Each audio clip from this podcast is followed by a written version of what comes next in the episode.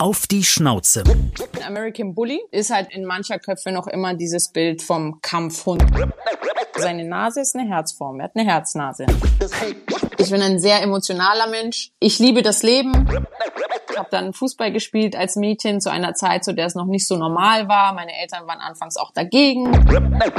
Der wurde auf einer Tötungsstation gerettet. Ich habe tatsächlich sein Gesicht auf meinem rechten Unterarm tätowiert. Magst du es herausfordernd in deinem Leben? Ja, leider auch bei Männern. Mit welchem Tier teilen Prominente ihr Zuhause? Ob Hund oder Katze, Pferd oder Kaninchen, hinter jedem Vierbeiner steckt eine emotionale, lustige, spannende oder auch traurige Geschichte. Wir reden drüber. Auf die Schnauze. Ein Podcast mit Christine Langner und Jule Gölsdorf. Wie riechen eigentlich Terra Canis Hundemenüs? Terra Canis ist die erste Hundenahrung in 100% Lebensmittelqualität aller Zutaten und wird unter der Leitung von echten Metzgermeistern in unserer eigenen bayerischen Produktion bei München hergestellt. Die einzigartige Qualität merkt man sofort beim Öffnen der Dose, am unglaublich leckeren Geruch. Wie selbst gekocht. Für alle Hörerinnen und Hörer gibt es heute ein besonderes Angebot im Terra Canis Online-Shop. Jetzt 20% Kennenlernrabatt sichern mit dem Codewort Schnauze20 auf terrakanis.de. Heute haben wir mal eine Premiere. Wir sind nämlich alle an einem anderen Ort und nur online zusammengeschaltet. Das ist Corona geschuldet, weil ich war ja zehn Tage in Quarantäne und sieben davon krank und da konnten wir dann nirgendwo hinfahren. Aber ich freue mich trotzdem auf unseren heutigen Gast. Die bringt nämlich jede Menge spannender Themen mit. Ja, absolut. Aber es ist mal ein ganz anderes Gefühl, das so zu machen. Aber sie bringt zum einen beruflich spannende Themen mit. Sie macht nämlich so manchem Mann auf dem Rasen was vor. Valentina war Profifußballerin. Jetzt spielt sie nicht mehr, redet dafür aber drüber. Sie ist Sportjournalistin und Moderatorin bei Bild. Was es braucht als Frau, wenn man ja doch eigentlich immer noch in der Männerdomäne Fußball aktiv ist, das wird sie uns erzählen. Aber auch privat sorgt sie für Gesprächsstoff. Ja, dann ist sie natürlich Hundebesitzerin und das auf den ersten Blick nicht gerade von einem Schoßhündchen. Sie hat nämlich einen American Bully. Da würden vielleicht viele sagen, oh, der sieht aus wie ein Kampfhund. Es gibt auf jeden Fall ohne Ende Vorurteile, dass die nämlich gefährlich sind. Dabei sind die vom Charakter her durchaus Familienhunde und eher freundlich und gutmütig. Ja, aber ich muss zugeben, dass Ihr Hund mir schon nur auf dem Bild Respekt einflößt. Ich bin gespannt, wie es so im Alltag mit ihm klappt. Auf die Schnauze. Mit wem kuschelt? Valentina Maceri. Schön, dass wir hier Hallo. zusammenkommen. Hallöchen. Man muss ja sagen, wir haben uns ja kennengelernt auf einer Veranstaltung und haben uns so nett unterhalten und freuen uns jetzt sehr, Valentina, dass du bei uns im Podcast mitmachst. Ja, vielen Dank. Erstmal, ich habe mich sehr gefreut, euch bei Women on Top kennengelernt zu haben und ich freue mich jetzt bei euch im Podcast zu sein und eins meiner Lieblingsthemen besprechen zu dürfen, nämlich das Thema Klischees. Ja, Klischees immerhin mal über den Hund und nicht über einen selbst als Frau. Ist doch auch mal ganz gut. Ja, es begleitet mich einfach in allen Lebensbereichen, das Thema Klischees. Wo ist denn dein Hund gerade? Der liegt wie immer auf der Couch. Also ich muss ehrlich sagen, er hat einfach die Couch eingenommen. Ich weiß nicht, wann ich das letzte Mal auf der Couch gesessen war. Er macht sich einfach so breit, dass ich gar keinen Platz mehr auf der Couch habe. Deshalb gehört die jetzt mittlerweile einfach ihm. Das heißt, du kuschelst dich nicht dazu? Tatsächlich nur ab und an. Wenn wir kuscheln, dann kommt er manchmal zu mir ins Bett, aber er darf tatsächlich nicht immer ins Bett, sondern nur, wenn ich es ihm erlaube. Das weiß er auch. Also er würde jetzt nicht einfach aufs Bett gehen, sondern er kommt dann immer an mein Bett und dann legt er mal so seinen Kopf auf ähm, den Bettkasten und schaut mich dann natürlich mit so ganz, ganz großen Augen an, so, oh, kann ich bitte auch hochkommen? Ja, und meistens schaffe ich es dann auch nicht zu widerstehen und dann lasse ich ihn halt doch wieder hoch aufs Bett. Aber der nimmt ja ein bisschen Platz ein, ne?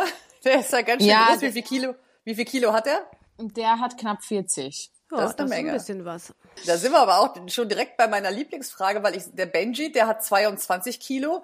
Und Ja. wenn der sich so in die Leine stemmt, ne, wenn der mal jemand sieht, den er nicht so äh, toll findet, dann habe ich da echt Probleme, den zu halten. Ähm, also jetzt nicht ernsthaft, dass der mir jetzt weglaufen würde, ne? Aber das ist schon ein ganz schönes Kaliber. Wie ist das mit 40 Kilo, wenn der sich in die Leine hängt?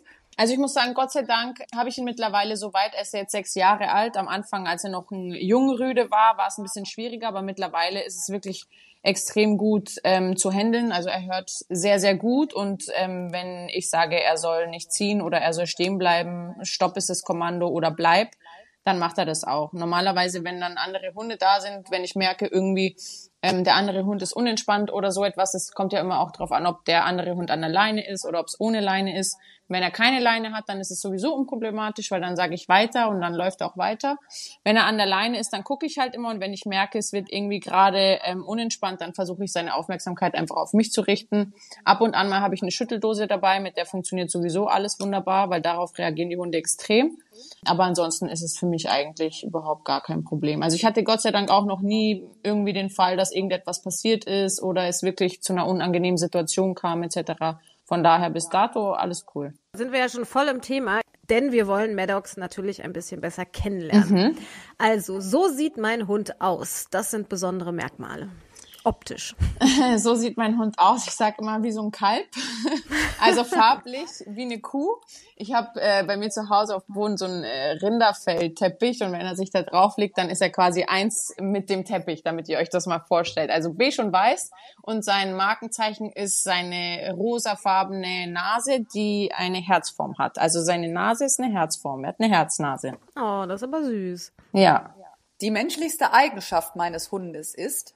Das Kuscheln und sich in die Bettdecken und aufs Kissen so hineinkuscheln, wie es ein Mensch macht. Also ab und an erwische ich ihn wirklich, wie er dann mit seinem Kopf auf dem Kissen liegt und eine Pfote unterm Kissen. So wie wenn Menschen schlafen, die ihr Gesicht aufs Kissen legen und eine Hand so unter das Kissen. Ja, süß.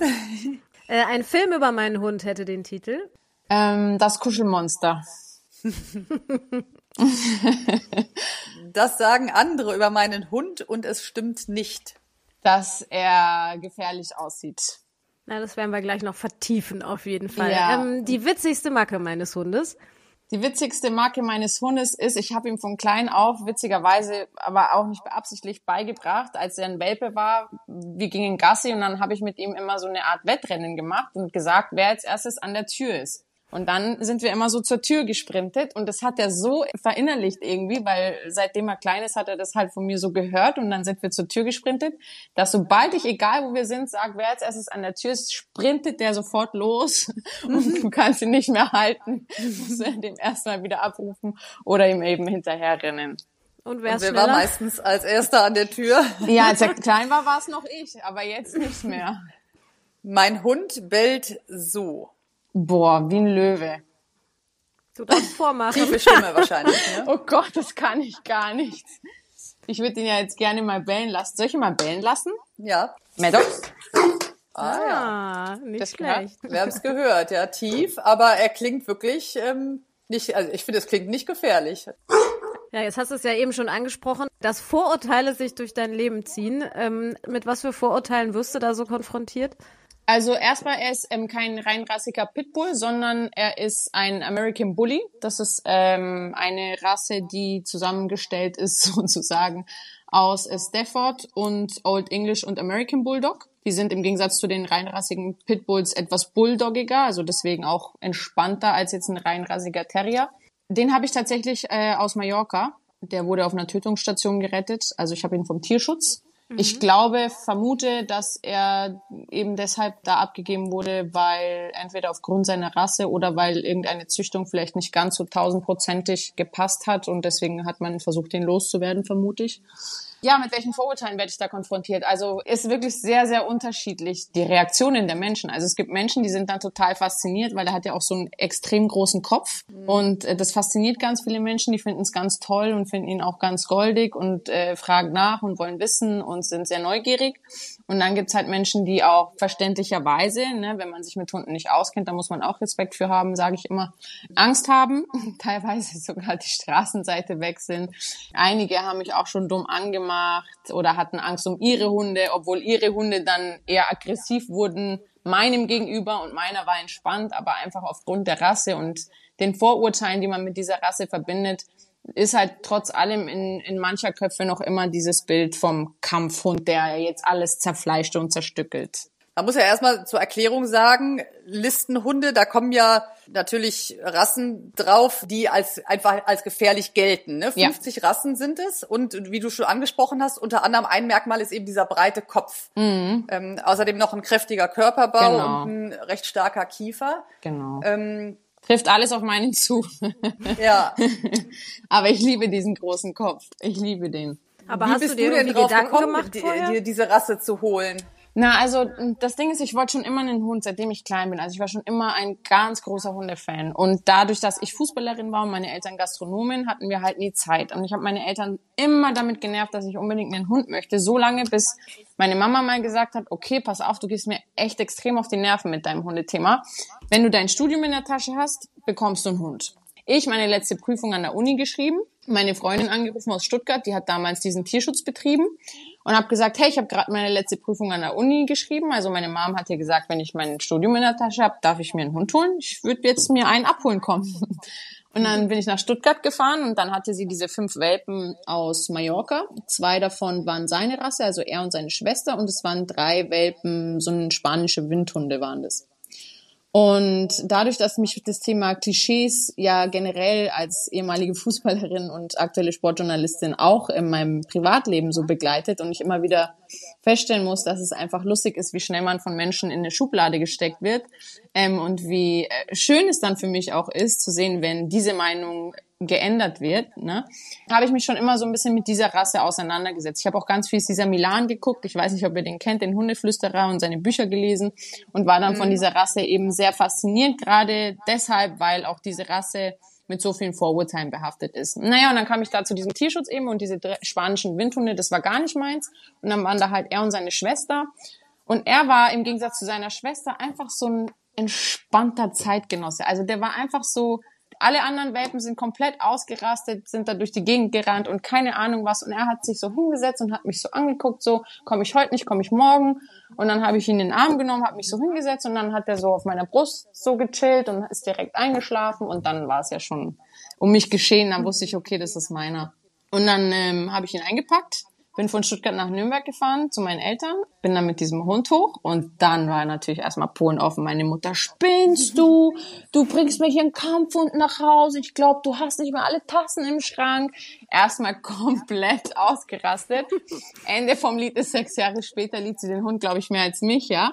Ähm, ja. Aber am Anfang war natürlich das Theater erstmal groß hast du dir nie vorher Gedanken gemacht oder hattest du gar keine Sorge mit so einem Hund, dass das irgendwie schwierig werden konnte? Nee, weil ich bin generell so ein Mensch. Ich glaube, dass wenn man ja will, schafft man alles. Und ich bin ein Mensch, der generell einfach sehr positiv durchs Leben geht. Also ich versuche die Dinge immer positiv zu sehen. Ich glaube, es ist wirklich immer eine Frage von, wie man Dinge betrachtet tatsächlich. Und ich mag auch generell Herausforderungen. Und als ich diesen Hund hatte, war einfach mein, mein größtes Ziel oder mein, mein Traum war einfach, dass ich dieses Vorurteil eben mit meinem Hund, mit der Erziehungsweise, die ich dann an den Tag legen werde, beseitige. So, dass die Leute sagen, die mich sehen, die, dass sie erstmal große Augen machen. Ein junges Mädchen natürlich mit so einem riesigen Hund oder mit so einer Rasse. Und dann aber wollte ich, dass die Leute sagen, wow, ist der toll erzogen. Also so, dass er wirklich aufs Wort hört. Das heißt, du hast von Anfang an Hundeschule gemacht. Ich habe von Anfang an Hundeschule gemacht. Ich habe von Anfang an auf jeden Fall mich sehr mit dem Thema Hundeerziehung auseinandergesetzt. Ich würde aber sagen, dass die Hundeschule, die habe ich auch nicht lange besucht. Ich habe die Anfangsstunden besucht, um zu verstehen, worum geht's und wie tickt ein Hund und was kann ich dafür machen. Aber die Stunden an sich, finde ich, die waren gar nicht so lehrreich. Was dann lehrreich tatsächlich war für den Hund, ist einfach, dass man selber konsequent natürlich bleibt. Ne? Also dass man das, was man lernt und was man sieht und was man hört und was ich in dem Fall dann auch gelesen habe, anwendet. Und das Wichtigste beim Hund ist ja wirklich, dass du erstmal ein Vertrauen zum Hund aufbaust, dass du den auch irgendwo verstehst, ne? Weil am Ende ist es trotzdem ein Tier und du bist ein Mensch. Das heißt, ein Hund denkt ja nicht so wie ein Mensch, sondern der hat logischerweise seine Instinkte und der kann sich ja auch nicht so richtig mitteilen. Das heißt, das Wichtigste für dich ist eigentlich, dass du versuchst, den Hund richtig kennenzulernen und zu verstehen, weil dann ist es auch sehr viel einfacher mit der Erziehung. Was ich ganz interessant finde, dass es ja wirklich eine Zeit gab, wo man die Pitbulls recht viel gesehen hat. Ich weiß jetzt gar nicht mehr, in mhm. welchen Jahren mhm. das war. Aber dann auf einmal waren die weg. Kannst du das verstehen, dass, dass Leute sich die jetzt weniger holen und jetzt ab und zu, also eine habe ich hier bei uns mal gesehen jetzt, aber es war ja eine Zeit fast, ja, ich will jetzt nicht sagen Mode, aber man sieht sie auf jeden Fall nicht mehr häufig. Ich glaube, es ist tatsächlich auch ganz unterschiedlich von Bundesland zu Bundesland, weil ähm, jedes Bundesland hat auch verschiedene Auflagen für Listenhunde. Das heißt, in manchen Bundesländern ist es wesentlich angenehmer, die zu halten als in anderen hat viel damit zu tun, wie du den Hund führen darfst, ob du den Hund führen darfst. Hundesteuer kommt dazu, die ist ja bei Listenhunden auch nochmal viel höher als bei Nicht-Listenhunden etc. Insofern glaube ich, hat es einerseits damit zu tun, andererseits spielen da glaube ich auch die Medien immer eine ganz große Rolle. Oftmals gibt's ja dann den Fall, dass äh, Pitbulls oder Staffords ähm, oder Listenhunde eben irgendwie aggressiv werden, was aber einfach meiner Meinung nach immer in der Schuld auch oder zumindest in einer großen Teilschuld beim Besitzer liegt, ne, weil es meiner Meinung nach eine Erziehungssache ist. Jeder Hund hat ja einen Instinkt äh, in sich. Also jeder Hund ist ja irgendwo einfach ein Tier. Und es liegt an mir als Besitzer, dieses Tier einfach richtig zu erziehen. Wenn natürlich ein Hund eine gewisse Energie hat, die nicht ähm, raus darf, weil der Besitzer den Hund nicht richtig auslastet etc., verwandelt sich diese Energie bei vielen Hunden und das ist das Ding am Tier, weil animalisch in oftmals in Aggressionen oder in Aggressivität oder dann eben in Hyperaktivität. So, wenn natürlich ein kleiner Hund hyperaktiv oder aggressiv ist, ist es viel leichter zu handeln und zu bändigen als natürlich ein 40 Kilo Hund oder dann eben diese Rassen, die wir genannt haben ich glaube, dass viel dann auch mit den Medien einspielt, wenn solche Berichte veröffentlicht werden, dass viele Leute erstmal zurückschrecken. Dann ist natürlich auch, wenn man so einen Hund führt, muss man auch ein gewisses Selbstbewusstsein an den Tag legen. A, weil der Hund das spürt und B, wie gesagt, weil wenn gewisse Berichte oder ähm, mediale Sachen veröffentlicht werden, dann wird man natürlich auch das ein oder andere Mal schief angeguckt. Und deswegen ähm, kann ich es mir nur so erklären, dass es deshalb eine Zeit gab, in der man diese Hunde öfter gesehen hat und dann eine Zeit, in der man die weniger sieht. Aber wie gesagt, ich glaube, es ist von Bundesland zu Bundesland unterschiedlich, weil hier in Berlin sehe ich diese Rasse, also entweder American Bullies oder Staffords oder ähm, Pitbulls tatsächlich schon auch häufiger. Gucken wir mal auf die Rasse. Das Bully im Namen stammt natürlich von Bulldog, deshalb bringt der American Bully natürlich diese typische Bulldoggen-Optik auch mit. Ein imposanter Körperbau mit kräftigem Kopf, da haben wir ja schon drüber geredet. Äh, der Standard geht so 43 bis 51 Zentimeter von der Größe. Und anders als die Vorfahren, die klassischen Kampfbulldoggen, haben die heutigen American Bullies vor allem ein Einsatzgebiet, nämlich hundeverliebte Familien. Das fand ich irgendwie schön, weil man das damit ja nicht so direkt in Verbindung bringt. Also man sagt, in einer Familie fühlt sich der Vierbeiner Pudel beziehungsweise Bulldoggen wohl. Kannst du das bestätigen? Also kann er auch mit Kindern?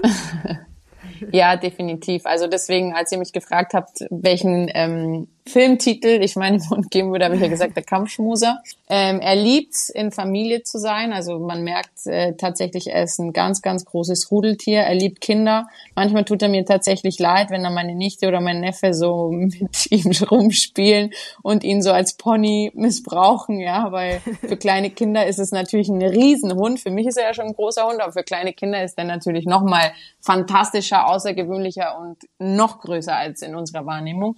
Und äh, mit Kindern äh, ist er ganz lieb. Und das Schönste an diesem Hund, glaube ich, ist einfach seine extrem entspannte Art. Und deswegen ist er auch unfassbar geduldig. Und die Kinder können ja, wie gesagt, alles mit ihm machen, was sie wollen. Und er lässt sich alles gefallen.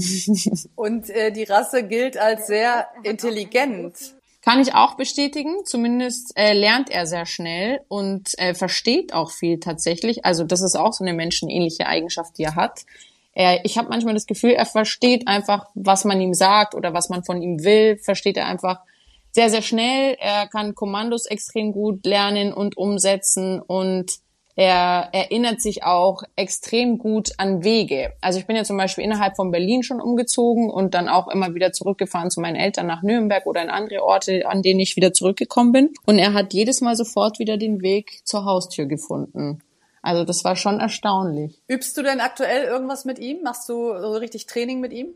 Ich trainiere immer mal wieder mit ihm. Also mittlerweile, wie gesagt, ist er ja sechs Jahre alt. Da ist schon echt ziemlich viel drin einfach und automatisiert und muss man ihm nicht extra beibringen. Ich versuche das immer wieder mal aufzufrischen, indem ich einfach Leckerlis mit in den Park nehme oder in den Wald, wenn wir spazieren gehen, die Kommandos einfach übe und ihn dafür belohne und dadurch frische ich das einfach immer wieder auf ich bin immer konsequent, ne? Das ist und bleibt einfach so und äh, das ist, glaube ich, die Erziehung, die dann tagtäglich einfach fortgeführt wird. Aber es ist nicht mehr so, dass ich jetzt permanent mit ihm Sitzplatz und solche Geschichten übe, weil das ist mittlerweile so bei ihm drin, das muss man nicht neu üben. Aber Thema Konsequenz äh, finde ich immer ein ganz interessantes. Was, was mhm. meinst du damit? Mhm. Wo genau bist du konsequent? Bei dem aufs Bett springen? Bei dem am Tisch betteln? oder sind es noch andere Sachen? Nee, konsequent einfach in der Hundeführung generell meine ich. Ne? Also wenn ich mit ihm beispielsweise spazieren gehe ohne Leine, dass ich, dass er Fuß läuft auf Kommando, dass er erst quasi von mir wegläuft, wenn ich sage frei. Also das ist unser Kommando frei dann darf er sich erst von mir äh, weit entfernen, dass ich ihn abrufe und wenn er nicht kommt, dann äh, werfe ich ihm immer die Leine zu, weil es gibt ja bei vielen Hunden gibt's immer verschiedene, ähm, sage ich jetzt mal, Strafmaßnahmen oder irgendwelche Sachen, auf die die reagieren positiv und auf die die äh, negativ reagieren. Bei meinem Hund ist es so, er hat äh, Angst vor der Leine. Keine Sorge, ich habe ihn nie damit geschlagen oder so. Aber einfach, wenn man sich mit der äh, Erziehung der Hunde beschäftigt, gibt es halt für jede Hunderasse oder für jeden Hund, das muss man dann herausfinden bei seinem eigenen Hund, auf was die reagieren, sowohl positive als auch negative Sachen auf die die reagieren. Und äh, bei meinem Hund war es immer die Schütteldose. Wenn ich die Schütteldose genommen habe, wusste er, okay, das ist jetzt kein Spaß mehr, jetzt muss ich mich mal zusammenreißen. Äh, mittlerweile brauche ich die nicht mehr, die ist halt sehr laut. Also eine Schütteldose ist eine Futterdose oder irgendwie eine andere Dose, die man mit Murmeln oder mit ähm, Geldmünzen füllt, so dass wenn der Hund nicht auf einen hört, dass man die schüttelt und es ist halt so ein lautes, penetrantes Geräusch, das den Hunden im Ohr bleibt. Da wissen die, okay, ich muss jetzt wirklich gehorchen das, Valentina, haben Jule und mir, die Hundetrainer, am Anfang auch gesagt. Mhm. Und wir haben immer gesagt, ehrlich gesagt, mir ist das zu peinlich. Wie verzweifelt sieht das aus, wenn man so eine Dose hinter dem Hund herwirft? Nein, die darf das nicht Problem werfen. hast du nicht. Nee, du nee, schütteln. Nee. Genau, die schüttelt man tatsächlich nur. Oh Gott, man beschmeißt den Hund nicht damit, der Arme. Nein, nicht auf den, aber so, man, hier haben immer gesagt, man soll das dann schmeißen, dass es auf dem Boden scheppert, so, ne? Ja, also das ist genau, das ist scheppert. Aber am Ende sage ich, das ist ja nichts Peinliches, sondern jeder Hundebesitzer erzieht ja hoffentlich seinen Hund. Ist das ja leider nicht jeder Hundebesitzer, aber jeder sollte es tun. Und ich finde es auch manchmal dann lustig, wenn Leute einen angucken, wenn man dann diese Schütteldose geschüttelt hat oder so, so wie wenn man jetzt von einem anderen Planeten käme. Aber es ist halt Hundeerziehung, ne? Und es ist ja wichtig. Und äh, ich habe dann auch gerne immer die Leute darüber aufgeklärt. Manche haben mir dann auch schon irgendwie Hundesmisshandlung oder sowas vorgeworfen. Ja, die wollten mir dann weismachen, das sei äh, Misshandlung, was ich dann mit dem Hund mache, dieses penetrante Geräusch. Und dann habe ich sie erstmal aufgeklärt über Hundeerziehung und äh, habe ihnen nahegelegt, sie könnten ja ihren Hund auch gerne mal erziehen. Insofern für mich war das nie peinlich. Also was ich eher erstaunlich finde, was ich als Hundebesitzer gelernt habe, ist tatsächlich, wie wenige Hunde gut erzogen sind. Also wenn man keinen Hund selber hat, ist man sich dessen gar nicht so bewusst, weil da achtet man auf gewisse Dinge gar nicht. Ähm, seitdem ich meinen Hund habe und ich selber ja sehr viel ähm, Wert auf diese Erziehung gelegt habe und mich sehr viel auch mit diesem Thema beschäftigt habe, habe ich erstmal gemerkt, wie wenige Hunde erstaunlicherweise überhaupt an der Leine laufen richtig. Also die meisten Hunde, die ziehen mhm. ohne Ende. Wenn mein Hund so ziehen würde, dann würde ich wahrscheinlich permanent am Boden liegen, ja, weil er so schwer ist. Aber wie gesagt, bei leichteren Hunden denken sich die Besitzer halt dann einfach, ja gut, ich halte ihn halt fest und der zieht komplett dagegen und dann ziehe ich ihn halt zurück und gut ist. Aber das ist ja keine Hundeerziehung. Ja, aber das ist mit dieser, mit diesem Ziehen an der Leine ist wirklich so ein Dauerthema. Also der ja, Benji, ja ähm, kann wirklich gut bei Fuß gehen, aber ich mhm. muss den schon jeden Tag daran erinnern. Also wenn ja. wir morgens rausgehen, dann zieht er erstmal. Ist das bei dir auch so? Na, das ist ja die Konsequenz, von der ich spreche. Ne? Also wenn ich merke, dass mein Hund dann anfängt zu ziehen, dann ziehe ich ihn halt, also dann hole ich ihn halt wieder zurück, nicht zurückziehen, weil man, man sagt normalerweise, dass wenn du dagegen ziehst, assoziiert der Hund damit, dass er wieder ziehen muss und dann kommt man zu keinem gemeinsamen Ziel, sondern dann versuche ich ihn halt wieder zurückzulocken und zu sagen Fuß oder Entweder ich ermahne ihn, wenn er zu sehr zieht und warte, bis er stehen bleibt und erst dann laufe ich mit ihm weiter und solche Geschichten. Also das meine ich mit konsequent sein einfach, ne? Siehste, Christine, das ist der Fehler. Du sollst nicht zurückziehen. Nee, nicht, nicht zurückziehen. Man merkt, du nicht zurückziehen. Ja, ich habe mich wirklich, wie gesagt, also wenn ich mir so einen Hund hole, dann war es mir schon wichtig, ähm, dass ich mich auch damit auskenne. Ähm, wenn ich schon so einen Hund, der mit solchen Vorurteilen behaftet ist, habe, dann war es mir ganz wichtig, dass ich das auch alles richtig mache oder zumindest bestmöglich. Und äh, ziehen tatsächlich darf man nicht, weil ich hatte, als er jung war und vor allem als er in der Pubertät war, dann war das mit dem Ziehen auch echt Hölle, ne? Also das war wirklich so schlimm, weil er so doll gezogen hat. Und wie gesagt, damals, als er so acht, neun Monate war, hatte er ja auch schon mindestens 25 Kilo drauf. Und es ist dann halt auch nicht ohne. Und es macht dann auch keinen Spaß, mit dem Gassi zu gehen, ne? Weil du musstest echt alle, und das war auch wieder Thema Konsequenz, alle zwei Meter muss sie stehen bleiben. Weil man sagt ja, wie gesagt, man soll nicht zurückziehen, sondern wenn der Hund zieht, musst du entweder ihn zu dir locken und wieder ein paar Schritte zurückgehen, sodass der Hund versteht, wenn er an deiner Seite ist, erst wieder loslaufen. Also, ergo, ich darf nicht ziehen. Oder ähm, du bleibst eben stehen und wartest, bis die Leine wieder locker ist, also bis die Spannung von der Leine ist und läufst dann weiter, damit der Hund in seiner Psychologie versteht, okay, wenn ich ziehe, komme ich nicht voran, aber wenn die Leine nicht auf Spannung ist, sondern locker, kann ich laufen. Wie lernfähig ist denn die Rasse? Ähm, dauert das lange, dem Maddox Sachen beizubringen? Boah, also ich fand, er war total ähm, lernwillig. Also was erstaunlich ist an dieser Rasse, meine sehr gute Freundin Marina hat ja eine ähnliche Rasse, die sind total lernwillig. Also die wollen auch lernen, ne? die wollen auch beschäftigt werden, die wollen sich anstrengen, die wollen dir auch ganz extrem gefallen. Also die wollen auch gehorchen, wenn sie es können. Manchmal sind die auch sehr stur, aber ich glaube, es kann jeder Hund sein. Aber ansonsten sind die echt sehr lernwillig und sind auch sehr bemüht zu lernen. Sehr gut. Sollen wir mal zu unserer ersten Rubrik kommen? Und zwar sind das unsere Entweder-Oder-Fragen. Studio oder Spielrand? Äh, Spielfeldrand. Warum? Ähm, die Atmosphäre. Also Studio ist zwar cool und nett und ähm, ich finde Studio tatsächlich auch schwieriger als Spielfeldrand, weil es viel statischer ist und weil du da tatsächlich auch keine Atmosphäre, kein Publikum etc. hast. Und im Stadion bist du lockerer, du bist freier, du hast das Publikum, du hast viel mehr Kontakt zu Menschen, du hast nicht so das Gefühl, dass es wirklich nur du und die Kamera ist, sondern du hast halt das Gefühl, du bist einfach im Stadion mit Fans, da sind andere Leute und es, da fällt es einem, finde ich, ist alles ein bisschen einfacher. Du hast ja mal gesagt, du bist Sportreporterin geworden, unter anderem, weil du wolltest, dass da mal eine steht, die auch wirklich Ahnung vom Spiel hat, was du ja dann bist als Fußballerin. Hast du denn trotzdem mal eine doofe Reaktion gekriegt von irgendeinem Spieler? Nee, von dem Spieler tatsächlich noch nicht, aber von ehemaligen in Talkrunden beispielsweise hat man schon gemerkt, als ich noch relativ neu auch war in dem Business, dass sie erstmal dachten, huch, was, wo kommt denn dieses junge Mädchen jetzt auf einmal her? Die hat ja sicherlich keine Ahnung von dem, was sie da redet. Und äh, da kann ich mich noch an eine Szene ganz genau erinnern im Fan-Talk bei Sport 1 damals, das war noch relativ zu meiner Anfangszeit, ging es dann darum, man hat teilweise Szenen nachgespielt, die in Champions League-Spielen passiert sind. Und dann äh, wurden Mario Basler und ich dazu aufgefordert, aufzustehen und eine gewisse Szene nachzuspielen mit dem Ball. Und dann habe ich den Ball genommen und habe halt diese Szene nachgestellt und dann war Mario Basler komplett sprachlos. Der hat sich gedacht, was passiert denn hier eigentlich? Wie kommt es, dass dieses junge Mädchen da plötzlich mit dem Ball umgehen kann? Und äh, seit dem Zeitpunkt hatte ich mir dann seinen Respekt verdient. Du hast ja italienische Wurzeln, mhm. deshalb Pasta oder Pizza? Pasta, 100 Prozent. Welches, welche Soße am liebsten? Ganz klassisch und einfach Spaghetti Pomodoro. Und ich sage euch, das Schwierigste ist, einen guten Teller Spaghetti Pomodoro zu machen. Ganz simpel, ganz einfach. Das ist die Kunst. Motorsport gucken oder selber fahren? Selber fahren. Wie sehr trittst du aufs Gas? ich habe ja einen ähm, Fiat 500 Abarth. Ich weiß nicht, ob ihr euch mit Autos auskennt, aber der Abarth war ja früher oder ursprünglich ist der Abarth-Motor ein Rennsportauto. Und wenn ich darf, trete ich da gerne aufs Gas. Nur wenn ich darf, natürlich, sehr klar. Okay, äh, Zufall oder Schicksal? Mm, Schicksal. Also du glaubst, das ist alles vorbestimmt? Ich glaube nicht unbedingt, dass alles vorbestimmt ist, aber ich glaube, dass alles, was man tut ähm, oder was einem widerfährt, irgendwo einen Sinn und Zweck hat, aus dem man lernen kann. Und ich glaube zum Beispiel auch nicht an Glück, sondern ich glaube, dass Glück dann einfach die Schlussfolgerung davon ist, dass man hart arbeitet und zur richtigen Zeit dann am richtigen Ort ist. Und das ist dann das Glück oder in dem Fall dann Schicksal. Wie gesagt, wenn es positiv ist oder Schicksal, wenn es negativ ist, bin ich der Meinung, ist es eine Situation, die einem irgendetwas beibringen sollte. Aber du bist ja auch gläubig, ne? Ich glaube, du hast ja eine Bibel auch zu Hause und liest auch immer noch regelmäßig drin, ne? Ja, ab und zu lese ich ab und zu lese ich mal wieder ein paar Seiten in der Bibel. Ich bete auch regelmäßig.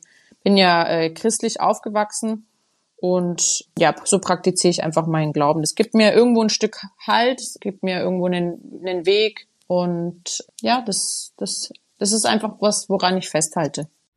Wir machen eine klitzekleine Pause, um euch kurz daran zu erinnern, dass der Frühling ja die beste Zeit ist, um wieder fit zu werden. Jetzt spielt ja auch das Wetter wieder mit, um draußen Sport zu machen. Dazu empfehlen wir euch die Sportbekleidung von Fabletics. Die Activewear sitzt gut und hat auch Taschen fürs Handy und als Hundebesitzer auch für die Leckerli. Besonders praktisch, wenn ihr euch für die VIP-Mitgliedschaft anmeldet, dann könnt ihr richtig sparen. Ihr könnt jeden Monat aussuchen, ob ihr als aktives Mitglied bei Fabletics mitmachen möchtet. Das heißt, dass euch Anfang des Monats 49,95 Euro abgebucht werden, mit denen ihr dann ein Outfit im Wert von bis zu 80 Euro shoppen könnt. Ihr könnt aber auch pausieren. Dies tut ihr dann vom 1. bis 5. des Monats und die Mitgliedschaft bleibt kostenlos. Als auf die Schnauze Hörer gibt es noch ein besonderes Angebot. Über unseren Link fabletics.de slash auf die Schnauze, den ihr auch in unseren Shownotes findet, bekommt ihr zwei Leggings für 24 Euro und zusätzlich noch 80 Prozent Rabatt auf alle weiteren Teile. Also klickt euch doch mal rein und jetzt geht's weiter mit auf die Schnauze. Wir haben ja schon gesagt, ähm, man hört es ja auch an deinem Namen. Du hast italienische Wurzeln, sprichst wahrscheinlich fließend Italienisch, nehme ich an. Ja. Und was hast du sonst noch von, von dem italienischen Temperament übernommen? Vom italienischen Temperament tatsächlich alles.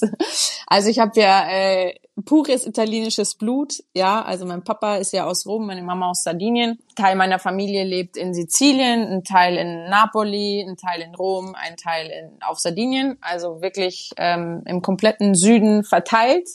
Also nochmal traditionell italienischer als im Norden. Die Norditaliener sind ja noch europäischer als die Süditaliener. Die Süditaliener sind noch traditioneller oder noch immer traditionell, sehr traditionell. Und vom Temperament ist da noch sehr viel übergeblieben, also sowohl ähm, in die positive als auch in die negative Richtung.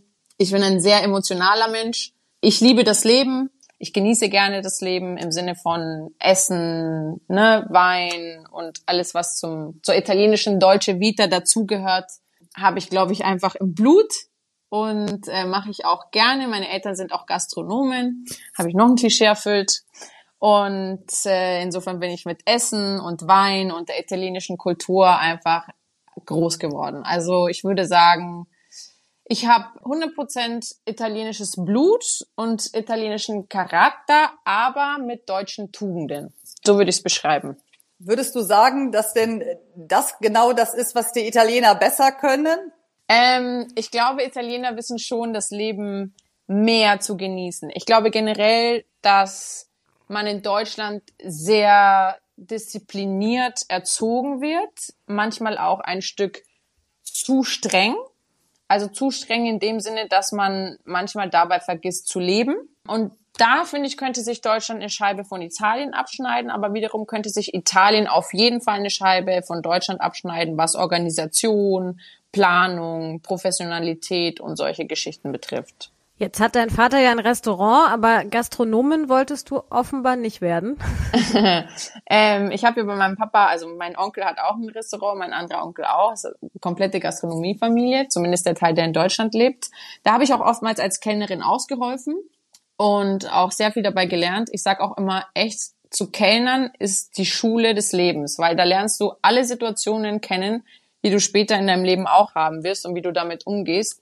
Insofern ist es zwar ein sehr stressiger Job, aber auch gleichzeitig ein sehr lehrreicher und einer, der sehr viel Spaß macht. Aber ich war ja, wie gesagt, schon immer ein bisschen anders als der Rest der Familie. Ich habe dann Fußball gespielt als Mädchen zu einer Zeit, zu der es noch nicht so normal war. Meine Eltern waren anfangs auch dagegen, weil sie meinten, es gehört sich nicht für ein Mädchen. Und dadurch, dass ich Fußball gespielt habe und dann Fußballprofi auch wurde, war für mich klar, ich bleib im Fußball, ne? weil das habe ich mein ganzes Leben lang gemacht. Darauf habe ich auch mein ganzes Leben lang hingearbeitet. Und es war immer klar, dass das mein Hauptberuf sein wird, wenn es denn so weit kommt oder wenn, wenn das Schicksal es zulässt. Aber irgendwann kann ich mir schon vorstellen, dass ich auch mal irgendwie ein Restaurant oder sowas aufmache. Vielleicht nebenbei oder vielleicht, wenn ich älter bin.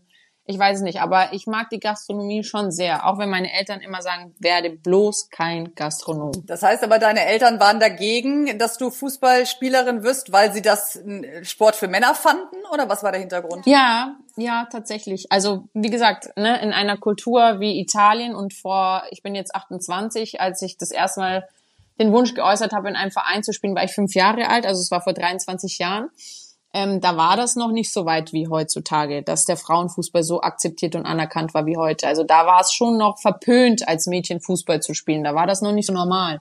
Und gerade wenn du aus der italienischen Kultur kommst, erst recht nicht. Und äh, deshalb wollten die anfangs nicht, dass ich Fußball spiele, weil es dann hieß, dann kriegst du blaue Flecken und krumme Beine und da entstellt man sich und es ist halt kein Sport für Mädchen. Aber wie bist du denn überhaupt drauf gekommen? Also hast du mit Jungs irgendwie gespielt und die haben dann Fußball gespielt oder wie kommt man mit fünf darauf, dass man als Mädchen irgendwie Bock auf den Ball hat? Na, tatsächlich durch meinen Cousin, ähm, weil seine Eltern Gastronomen, meine Eltern Gastronomen, heißt, die waren selten zu Hause und wir haben im gleichen Haus gewohnt. Er im dritten, ich im vierten Stock. Und ähm, naja, dann er, waren, er und ich waren schon immer sehr, sehr eng miteinander. Er war so wie mein bester Freund damals. Er ist vier Jahre älter als ich und hat mich immer mitgenommen runter in den Hof zum Fußballspielen und so weiter. Hat mich halt da ins Tor gestellt, logischerweise, weil er wollte ein bisschen Schusstraining machen und war halt ganz bequem, dass man dann eine Cousine hatte, die man da halt ins Tor stellen konnte, ne? Und der man dann die Ohr, den Ball um die Ohren ballern kann. Und ich habe natürlich immer alles mitgemacht, weil er war mein großer Cousin, zu dem ich aufgeschaut habe. Und äh, so hat das Ganze dann seinen Lauf genommen und angefangen. Und hinterher warst du besser als er, ne? so ungefähr, ja. Nee, er war auch tatsächlich sehr, sehr gut. Er war auch auf der Sportschule und hat beim ersten FC Nürnberg gespielt und er war zu der Zeit eines der größten Talente seines Jahrgangs und äh, insofern hatte ich einen sehr guten Förderer und äh, ich wurde dann tatsächlich auch eines der besten Talente meines Jahrgangs bei den Mädels. Aber Leistungssport bedeutet ja auch immer viel Verzicht, ne? Wie war das bei dir? Oh, extrem. Also ich hatte, glaube ich, keine normale Jugend, wie es kein Leistungssportler auf dem Niveau hat. Ähm, du musst auf viel verzichten. Wenn andere am Nachmittag ins Schwimmbad gegangen sind im Sommer oder auf irgendwelche Studentenpartys etc., hatte ich halt Training. Ich war auf einer DFB-Elite-Schule. Ähm, das heißt, der Tag war sehr durchgetaktet. Wir hatten morgens um acht in der Schule Training. Damals hatte ich, äh, war ich das einzige Mädchen bei den Jungs dort, also mit den Jungs vom 1. FC Nürnberg und von der Spielvereinigung Kräuter Fürth ähm, hatten dann eineinhalb Stunden Training, dann um 9.30 Uhr ganz normal Unterricht bis 16.20 Uhr und dann bin ich um 16.30 Uhr noch in mein Training gegangen. Und dann kam ich halt abends um 20 Uhr nach Hause, habe noch Hausaufgaben gemacht, gelernt, gegessen, geschlafen und das hat sich dann einfach Tag für Tag wiederholt. Also das war halt so mein, mein Rhythmus von, weiß ich nicht, 11 bis 19 oder 20, bis ich halt Abi gemacht habe. 18 war ich mit mit 18 habe ich mein Abi gemacht, ja. Gab es denn dann einen Zeitpunkt, wo deine Eltern dann doch stolz waren, dass du den Weg gegangen bist? Ja, ja, ja, also auf jeden Fall. Also so skeptisch wie die anfangs waren, umso größere Fans waren sie danach. Vor allem, äh, glaube ich, ist es für Eltern immer schön zu sehen, wenn das Kind ähm, ein gewisses Talent für etwas entwickelt. Ne? Und auch zu sehen, wie das Kind dann an dieser Aufgabe wächst und auch wie ich immer besser wurde und als dann der erste, das erste Mal ein Anruf kam von der U15-Nationalmannschaft und die Einladung zum Lehrgang und so weiter, war dann natürlich schon stolz. Und vor allem mein Papa, der hat ja selber auch leidenschaftlich Fußball gespielt und Italiener sind ja generell ein sehr fußballverrücktes Volk. Und für den war das dann immer ähm, das Highlight der Woche, wenn er sonntags zu meinen Spielen kommen und zugucken durfte. Insofern tatsächlich waren die am Anfang die größten Skeptiker und diejenigen, die danach noch mehr getrauert haben, als ich dann meine Fußballschuhe an den Nagel gehängt habe, als ich selber. Aber dann blutet dir natürlich das Herz, wenn wir mal Richtung WM und Italien gucken, ne? Oh ja. Oh ja, ganz, was, ganz Was sagst Thema, du dazu? Ja. Peinlich. Was soll ich dazu sagen? Also das zweite Mal in Folge, sich nicht für eine WM zu qualifizieren als eine Nation wie Italien, die dann noch überragend den Europameistertitel geholt hatte. Was soll man dazu sagen? In Italien geht das Wort Vergogna rum. Vergogna heißt Schande. Als Schande jetzt würde ich es nicht bezeichnen, weil am Ende ist es nur Fußball, aber es ist natürlich schon für die Italiener etwas Unschönes. Da blutet dem italienischen Fußballherz ganz doll das Herz, ja. Und, und woran hat's gelegen, glaubst du? Ich weiß es nicht. Ich habe das Gefühl, ehrlich gesagt, die kamen aus diesem Feiern des Europameistertitels gar nicht mehr raus. Die haben irgendwie den Sprung verpasst wieder in die Normalität. Ja, ähm, dieser Europameistertitel, auch wenn man jetzt Mancini lauscht, der danach noch O-Töne gegeben hat, hört man immer wieder raus, ja, wir bleiben Europameister, wir bleiben Europameister. Wo ich aber sage, ist ja schön, was war, war und äh, was kommt, ist das, was wichtig ist. Ne? Insofern, glaube ich, haben die einfach äh, den Zeitpunkt verpasst, mal diesen Europameisterschaftstitel zu Ende zu genießen und sich wieder ähm, auf die Gegenwart und auf die Zukunft zu konzentrieren. Guckst du denn noch Frauenfußball oder bist du jetzt eher bei den Herren dann äh, dabei und am Mitfiebern? Ich muss ganz ehrlich sagen, dass ich gar nicht so richtig mehr mitfieber irgendwo. Dadurch, dass ich am Wochenende immer arbeite, gucke ich am Wochenende logischerweise die Bundesliga, bereite mich dann auf meine Sendung vor und kann währenddessen gar keine anderen Spiele verfolgen. Unter der Woche muss ich auch die Champions League verfolgen, Dienstag und Mittwochabend, wenn Champions League läuft, auch aufgrund der Sendungen, damit ich natürlich informiert bin und weiß, äh, was da abgeht. Die Premier League muss ich auch noch mit einem Auge mitverfolgen, weil wir auch für die Premier League eine Sendung haben bei Bild und dann wenn ich mal Zeit habe, beschäftige ich mich auch ganz gerne mit nicht fußballerischen Dingen. Ja, aber Frauenfußball war ja echt so lange diese Nische und das ist ja auch immer noch so, dass Fußballerinnen halt in der Regel keine Millionärinnen werden wie die Männer. Mhm. Was denkst du, woran fehlt es dann noch? Oder wird es irgendwann mal gleichberechtigt sein? Glaubst du dran? Ich glaube, komplett gleichberechtigt, zumindest was die Gehälter betrifft, kann ich mir nicht vorstellen, weil im Männerfußball aktuell teilweise solch hohe Summen fließen, dass ich mir nicht wünsche, dass es im Frauenfußball auch so kommt und ich kann es mir auch bei weitem nicht vorstellen. Ich glaube aber, dass tatsächlich noch viel passieren wird. Also man hat es ja jetzt in der Frauen Champions League auch gesehen. Da waren ja beim Classico Barcelona gegen Real Madrid 90.000 Zuschauer, über 90.000 tatsächlich. Es waren 91.550 knapp, glaube ich, tatsächlich dabei bei dem Spiel. Insofern sieht man, da tut sich tatsächlich sehr, sehr viel, vor allem in den anderen Ländern, Spanien und England. Ich habe heute auch gesehen, dass Sky jetzt die ähm, Frauen Premier League dann überträgt für die nächste Saison. Insofern ist es fast schade zu beobachten, dass sich der deutsche Fußball, also der deutsche Frauenfußball vor allem in der Bundesliga, nicht so entwickelt, wie man es mal erwartet hätte, sondern die anderen Länder wie Spanien und England haben richtig zugelegt und der deutsche Frauenfußball guckt da noch ein bisschen hinterher. Muss ich also noch was tun? Ja, definitiv. Also um auf deine Frage nochmal zurückzukommen, komplett, also komplette Gleichberechtigung, wirklich, dass man sagt, genau die gleichen Gehälter, genau die gleiche Stadionauslastung, genau die gleichen TV-Gelder, die fließen. Ich glaube, das wird nicht passieren. Also kann ich mir nicht vorstellen. Aber ist dir das ein Anliegen, auch ähm, das jetzt zum Beispiel bei Nachwuchsspielerinnen so zum Thema zu machen, dieses, also dass sie die, die zu ermutigen, Fußballerinnen zu werden zum Beispiel? Definitiv, weil ich glaube, egal ob man jetzt als Junge oder Mädel geboren wird, sollte man immer das tun dürfen, was einem Spaß macht und wofür das Herz brennt. Und wenn es bei Mädchen der Fußball ist, dann sollen sie das bitte auch unbedingt machen. Insofern ist es mir da ein großes Anliegen, die Mädels zu ermutigen. Aber mir ist es auch gleichzeitig, und das lebe ich ja auch vor, ein Anliegen, zu zeigen, selbst wenn man mal Fußballerin war oder den, den Traum hat oder das Ziel, Profifußballerin zu werden und es nicht klappen sollte, gibt es tatsächlich im Fußballbereich ja auch andere Möglichkeiten, einen Job zu finden, ne? auch als Frau. Also das heißt, wenn man diese Leidenschaft Fußball hat und aus welchen Gründen auch immer vielleicht nicht ähm, den Weg wählen kann oder gehen kann der aktiven Athletin, gibt es dennoch auch andere Möglichkeiten, sich in diesem Bereich als Frau einzubringen. Da kommen wir mal zum Sätze vervollständigen. Da wären wir direkt beim Thema. Wenn ich nicht Fußballerin geworden wäre, dann? Tierärztin. Oh, ehrlich, kannst du Blut sehen? Ja, ich wollte immer auch früher war tatsächlich mein Traum, mal ein Praktikum im Zoo zu machen. Ich war ja, wie gesagt, ich habe auch meine Eltern, seit ich klein bin, immer damit genervt, dass ich einen Hund wollte.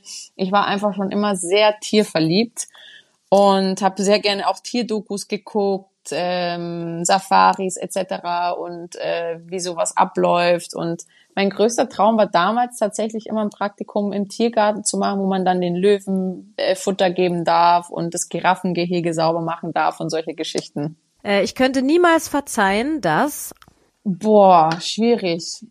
Mm, ich glaube, wenn ein Mensch sich seinen Fehler, den er gemacht hat, eingesteht und wirklich aufrichtig und ehrlich sich entschuldigt und weiß, was er falsch gemacht hat und bereit ist, das besser zu machen, glaube ich, könnte ich immer verzeihen. Mhm. Vielleicht braucht es manchmal seine Zeit, definitiv. Also ich glaube, ich, ich könnte nicht sofort, wenn es etwas Schlimmes gewesen wäre, was mich sehr verletzt oder gekränkt hat beispielsweise. Aber mit der Zeit, glaube ich, wenn ich merke, dass der Mensch wirklich wirklich gelernt hat und weiß, was er falsch gemacht hat, dann finde ich, hat jeder eine zweite Chance verdient. Wenn mein Hund sich entschuldigen könnte, dann für? Für alle aufgefressenen Schuhe, die er, als er ein Welpe war, zerstört hat. waren, waren teure Schuhe dabei? ja, er hat leider Schuhe geliebt, als er klein war. leider, leider. Äh, meine Oma hat mich geprägt, weil weil sie mich ähm, religiös erzogen hat. Also die hat mir auch, als ich klein war, immer aus der Kinderbibel vorgelesen. Sie war sehr christlich, ist auch gepilgert und hat den Glauben extrem praktiziert und das habe ich von ihr gelernt.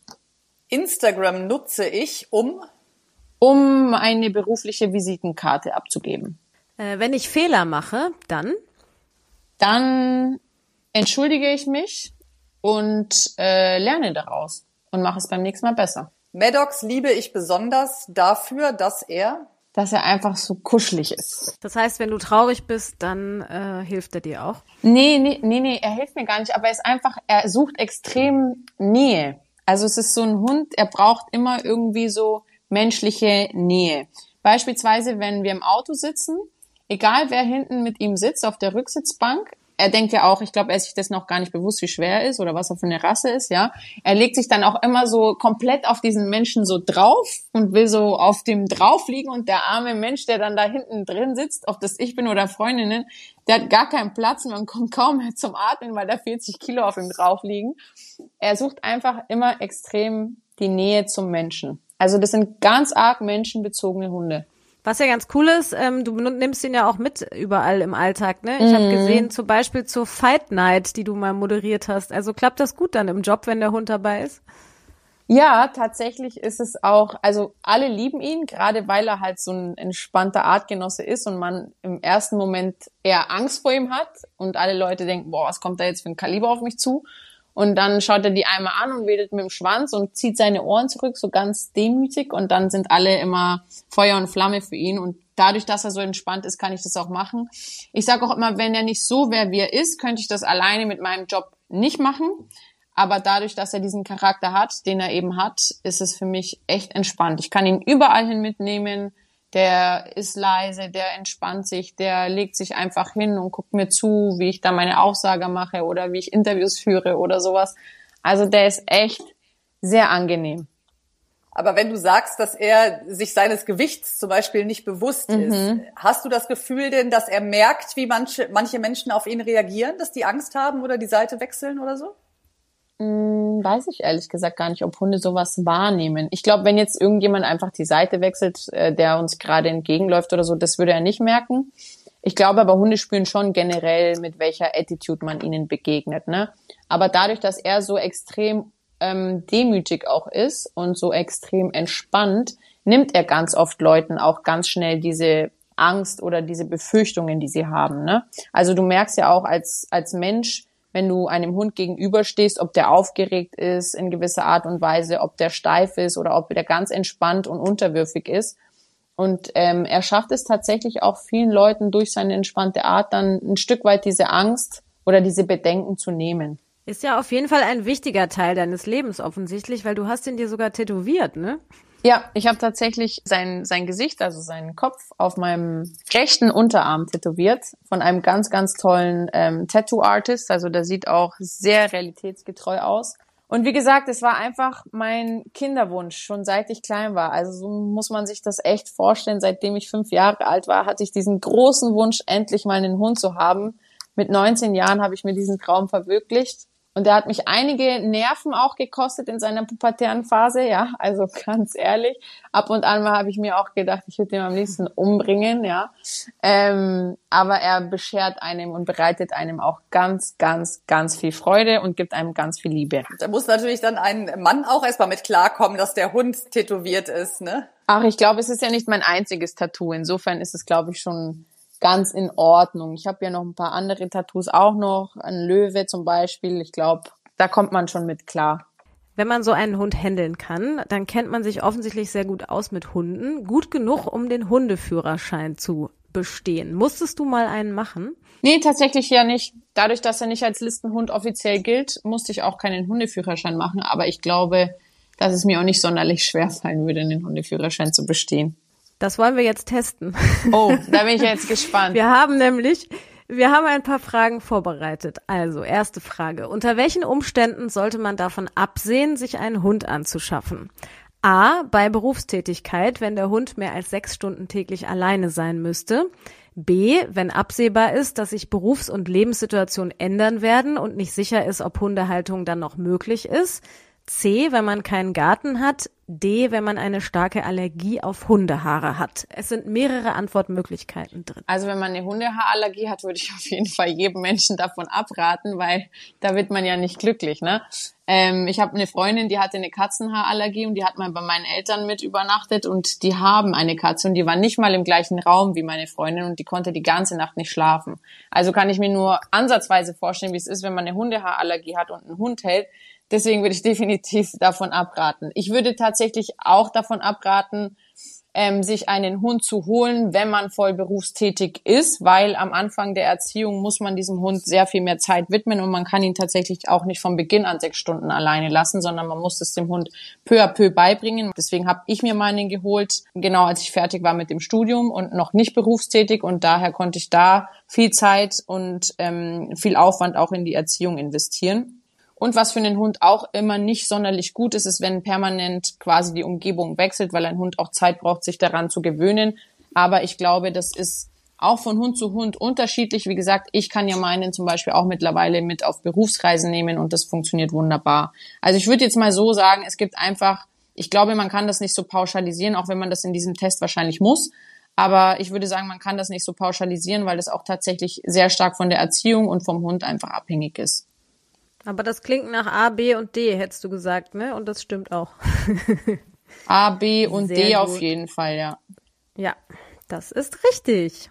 So, kommen wir zur nächsten Frage. Ist es für die Entwicklung des Welpen sehr wichtig, ob er in seinen ersten Lebenswochen zahlreich Außenreize kennenlernt? A, ja, vorausgesetzt, er erlebt die Reize in einer entspannten Art. B, ja, denn vielfältige positive Reizsituationen geben dem Welpen Selbstvertrauen und Sicherheit im Umgang mit neuen Situationen. C, nein, denn ein Welpe kann noch gar keine Reize verarbeiten. Oder D, nein, denn die Entwicklung des Gehirns hängt nicht vom Angebot verschiedener Reize ab, sondern geschieht automatisch. Nee, geschieht definitiv nicht automatisch, deswegen würde ich B nehmen. Ja, B ist auf jeden Fall richtig und A ist auch richtig. Er erlebt die Reize in einer entspannten Art. Dritte Frage. Bilden Hunde, die sich zufällig auf einer Hundewiese treffen, eine stabile Rangordnung aus? A. Ja, denn Hunde stellen immer, wenn sie sich treffen, eine Rangordnung auf. B. Nein, eine stabile Rangordnung bildet sich nur, wenn die Hunde zusammenleben. C. Ja, allerdings nur, wenn der Kontakt länger als fünf Minuten dauert. D. Nein, nur Hunde, die miteinander verwandt sind, bilden eine Rangordnung. Also D würde ich ausschließen weil meine Erfahrungen zeigen, dass Hunde immer irgendwo eine Art Rangordnung bilden. Das muss auch nicht immer unbedingt ähm, in dem Dominanzverhalten passieren, sondern kann auch automatisch passieren, wenn Welpen auf ältere Hunde treffen und mit denen im Rudel sind oder sich treffen oder spielen etc. Aber meine Erfahrung zeigt auch, dass dafür etwas mehr Zeit in diesem Rudel verbracht werden muss. Also quasi nicht sofort, sondern das dauert schon seine Zeit. Deswegen, ich weiß jetzt nicht mehr genau die Reihenfolge, aber ich würde die Antwort nehmen, die sagt, ja, aber es braucht ein bisschen Zeit. Also diese mit dem länger als fünf Minuten, wenn der Kontakt länger als fünf Minuten dauert, das war was mit Zeit. Was waren noch die Antwortmöglichkeiten? Äh, B war noch nein, eine stabile Rangordnung bildet sich nur, wenn die Hunde zusammenleben. Und das wäre auch richtig. Ja, wenn die zusammenleben, macht ja sowieso Sinn dann muss ja eine Rangordnung zu Hause herrschen, ja. Sehr gut, also bestanden, würde ich mal sagen. Ja, man kann ja eigentlich sagen, du wählst ja in deinem Leben schon, also durch diese äh, Profikarriere im Frauenfußball, dann holst du dir einen Hund, ähm, bei dem viele Vorurteile haben. Jetzt bist du auch dann im Sport geblieben. Sportmoderatorin gibt's natürlich inzwischen einige, aber trotzdem ist es ja auch immer noch äh, sehr von Männern ähm, gespickt, sage ich mal, diese Szene. Magst du es gerne herausfordernd in deinem Leben? Ja, tatsächlich. Leider auch bei Männern. Nein, Spaß beiseite.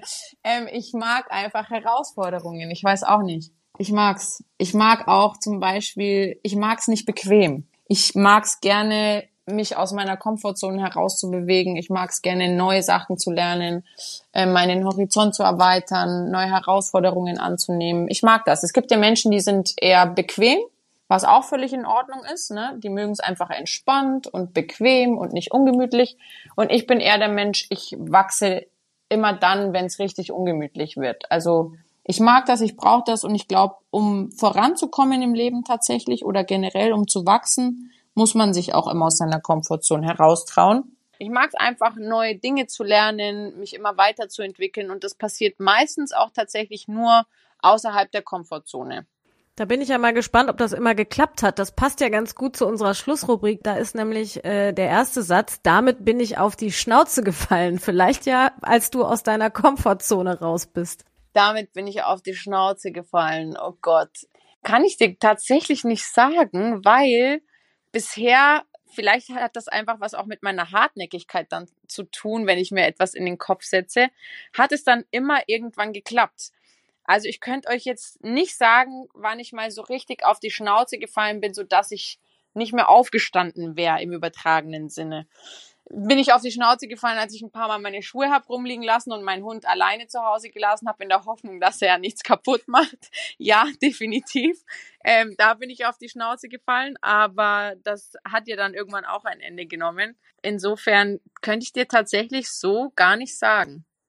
Ich habe die Schnauze voll von von Vorurteilen. Anschnauzen würde ich gerne.